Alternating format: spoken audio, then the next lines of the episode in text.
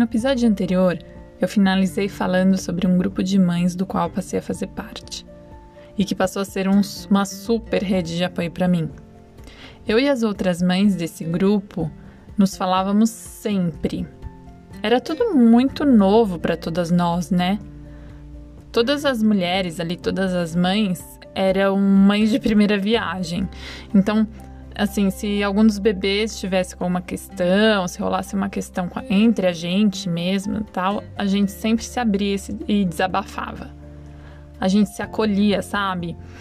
A gente era, era como se a gente segurasse nas mãos umas das outras. E rolava muita troca de saberes.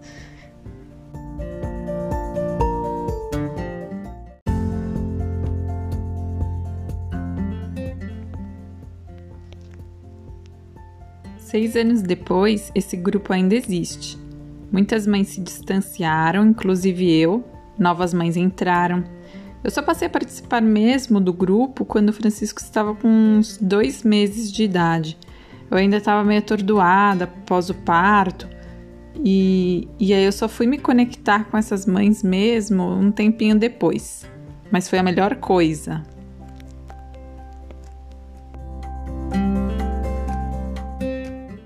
Quando eu tava lá pelas 35 semanas de gravidez, ainda grávida do Francisco, eu comecei, a fazer yoga pro parto, né? Já falei sobre isso em outros episódios.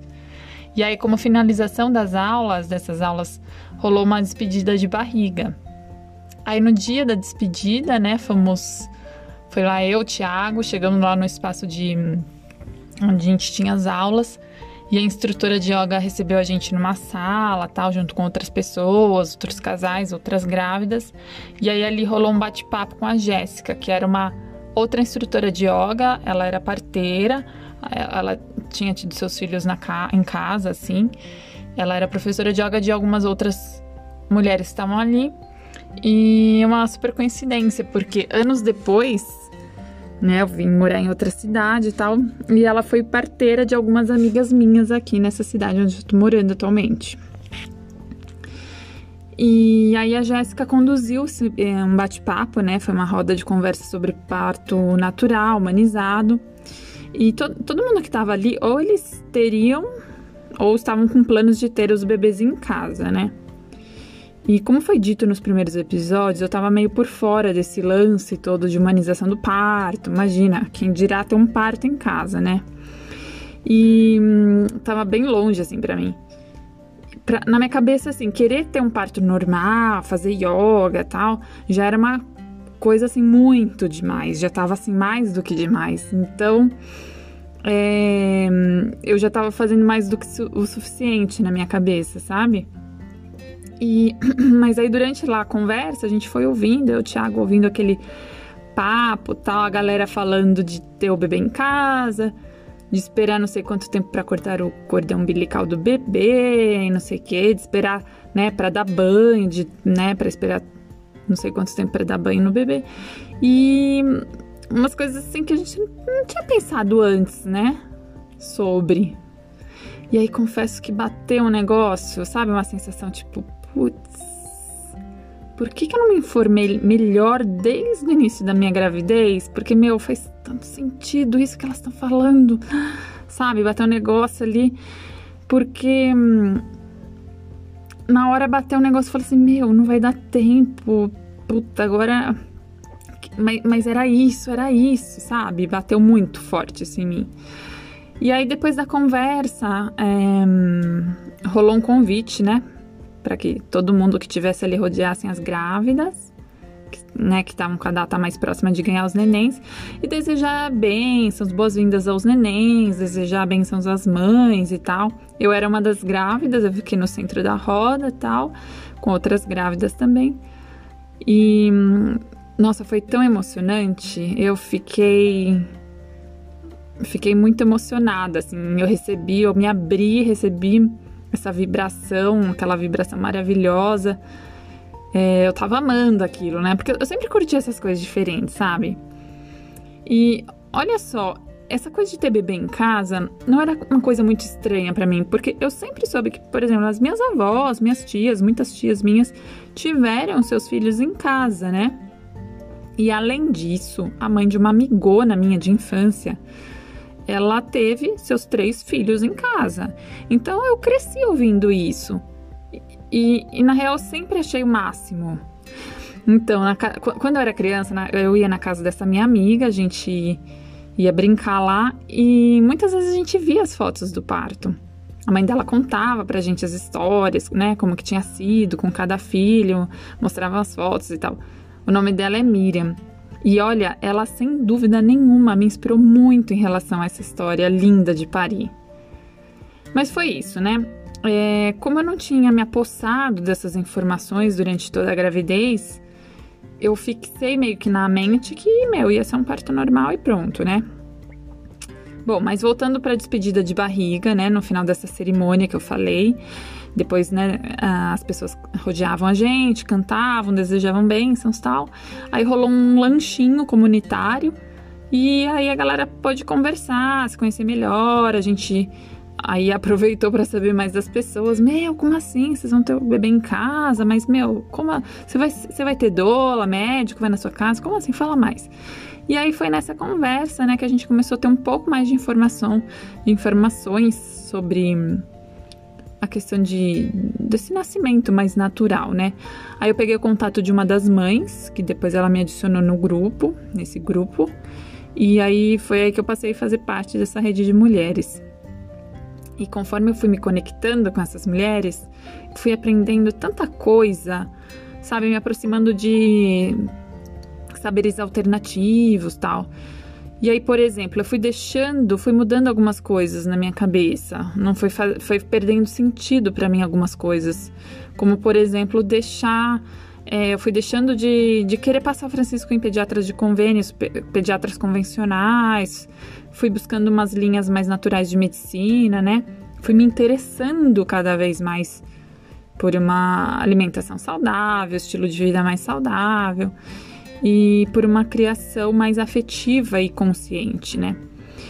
Foi e assim, rolava muita troca, né, com essas mães. Então, por exemplo, teve um lance que que me influenciou demais a que as mães me influenciaram né, nessas trocas que eu fui muito influenciada, que foi em relação ao bebê dormir comigo, né?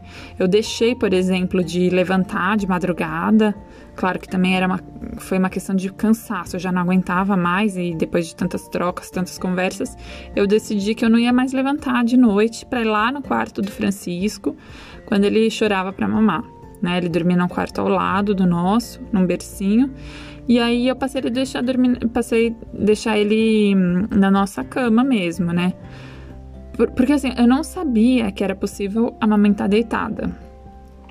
E não, não é que eu não sabia, né? Você lê tanta coisa na internet, né? Recebe mil e uma recomendações lá, tipo de médico, de enfermeiro, de pediatra, que eu pensei assim, meu, nunca vou amamentar deitada Imagina, criança engasga, tem as, os lances lá de morte súbita e tal. Não, imagina, dormir comigo, mamar deitado, jamais. E aí eu fui vendo, né? Fui, fui entrando em contato com informações que eu desconhecia, assim, de. Não, muitas mulheres amamentam deitadas, os bebês mamam, as mulheres dormem com os bebês e, e flui tudo super bem, assim, né? E aí o Francisco passou a dormir com a gente ele já estava com cinco meses. Eu, eu, sei que esse é um assunto muito particular, né? Para cada família vai funcionar de uma, de uma forma. Mas para mim funcionou muito, muito bem. Eu passei a dormir bem melhor. Sem contar que eu passei a dormir mais tranquila, porque o meu bebê estava pertinho de mim. Toda vez que o Francisco fazia nhé, eu saía num pulo da cama e assim, um milésimo de segundo eu já tava com ele no colo lá no quarto dele. Meu, eu bati tanta canela na beira da cama, eu saía desesperada da cama para acudir, pra acudir o bebê. E, e aí o Thiago até me segurava, assim, né? Falava, calma, calma, porque eu saía meio feito louca mesmo, assim. Era inconsciente, era até perigoso, né? Imagina, chegava lá, acordava, tava com o bebê no colo. Eu falava, meu, o que eu tô fazendo aqui? Enfim, e e tá certo assim, né, que o nosso bebê dormiu com a gente até os três anos e um mês de idade. Mas, olha, para mim valeu muito a pena, muito, muito. Cada noite, cada dia, sabe? Poxa, cada manhã quando ele acordava a gente com um beijinho cheiroso, assim, de, de neném, de leite, de amor. Ai, olha, se eu pudesse voltar no tempo, eu teria feito essa mesma escolha. Tanto é que com a nossa segunda filha, né, com a Helena, rolou igual. Ela, né, desde o primeiro dia de vida, ela passou a dormir com a gente. E eu acredito, assim, que, um, um, que isso trouxe muita sensação de segurança para eles, muita confiança, autoconfiança e tal, sabe? E uma vez eu lembro que eu li num lugar, assim, eu não lembro onde que foi, que o ser humano é o único animal que não dorme com seu filhote depois dele nascido. Porque, né, no caso do ser humano, os bebezinhos já vão pro, né, nascem já vão pro berço logo no primeiro dia de vida. E para mim, meu, isso bateu muito forte, né? Quando eu li isso, eu falei, caraca, nossa, é verdade, meu filho nasceu e, e não dormiu comigo, né? Ele dormia no bercinho. Tá certo que no primeiro dia de vida do Francisco eu não dormi de, em casa, né? No, na maternidade ele ficou num bercinho assim do lado, né, da cama e tal. Mas em casa ele dormia no bercinho. Imagina que eu ia pôr um recém-nascido para dormir comigo. Enfim. Mas voltando lá a falar do grupo de mães, é, foi através delas, assim, dessas mulheres que eu aprendi, por exemplo, além dessa questão, né, do, do bebê poder dormir com a mãe, dormir, é, mamar à noite, dormindo e tal. É, eu aprendi muito sobre a, questão da chantala, do, dos banhos de balde, do sling. E não, e não é que eu não sabia dessas coisas, né? Mas eu acho que se não fosse por essas trocas tão ricas que a gente tinha na, na, nas nossas conversas, talvez eu não tivesse incorporado, assim, de fato, essas coisas na minha rotina sabe? Com, com, com meu filho. Então, todas essas coisas diferentonas que tinha, eu fazia, né? É, que, é, que é tida, assim, né? Que é vista como diferentona, né? Tipo, mamãe livre demanda. Eu só usava produtinhos naturais no Francisco. E, e nada dessa loucura de tipo, ai, qualquer coisinha já dá um alopático e tal. Mentira, olha, na primeira febrinha que o Francisco teve, que foi reação de uma vacina, eu, eu, eu já lancei um antitérmico. Eu não me desesperei e tal e e ele e dei o antitérmico. Assim, no primeiro sinal que aumentou a febre dele, que eu vi que ele estava com febre, eu já ministrei o remédio.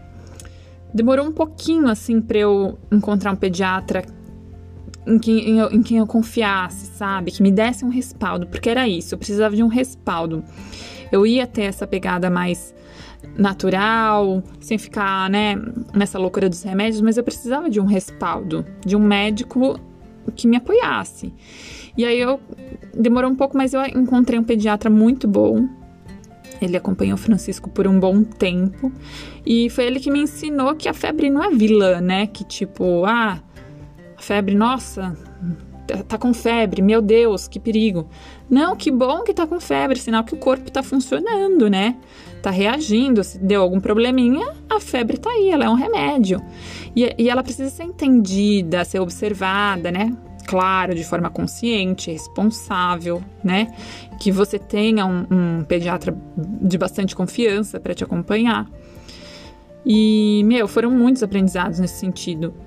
De olhar para a questão de saúde do bebê e relacionar essa questão com a minha saúde, com a minha própria saúde, o quanto o bebê acaba refletindo questões da mãe, né? Muitas vezes só de você olhar assim para você como mãe já pode dissolver o, o, aquele desequilíbrio né, na saúde do bebê, né? Alguma coisa que ele esteja manifestando. E aí, ao longo do crescimento do Francisco, mais e mais eu fui entrando em contato, em contato com saberes não convencionais ligados à saúde. Eu passei a me interessar muito pela homeopatia, fitoterapia, medicina chinesa, ayurvédica. Eu fiz cursos, passei em consultas né, com profissionais da área e tal. E aí eu fui criando o meu modo particular de olhar para a saúde dos meus filhos de uma maneira um pouco diferente e que para mim fazia e faz ainda hoje total sentido. E, e foi isso. Então, eu sou muito grata a esse grupo de mulheres. A, a, gente se encontrava, né? Além dessas trocas maravilhosas de saberes, a gente se encontrava bastante. é, fazia passeios, ia para shows, né, com os bebês, amarrava, saia todo mundo amarradinho no sling, parecia uma gangue de mães é, alternativas, assim. E nossa, foi muito rico, muito rico para mim, né? Tinha uma mãe que morava por coincidência pertinho de mim, a gente se encontrava, ela ia jantar em casa, eu ia na casa dela, os bebês tinham contato. É, foi uma coisa muito rica. Você ter, você mãe, assim, mãe recente, ter uma, uma, uma rede, um grupo, né, que te apoie, que te entenda, porque como eu falei, eu me sentia muito sozinha. E aí, de repente, eu tô fazendo parte de um grupo de mulheres que estão, assim, vivendo exatamente o que eu tô vivendo, que sentem o que eu tô sentindo, né? é, que sentiam essa sensação, essa sensação de vazio, de solidão, e a gente poder se apoiar uma, umas nas outras foi, foi muito rico, assim, foi muito nutridor para mim. E, e, eu sou muito grata a elas que fizeram, né, que foram, fizeram um papel, fizeram parte de um momento muito especial da minha vida. Então é isso. Espero vocês no próximo episódio. Um beijo.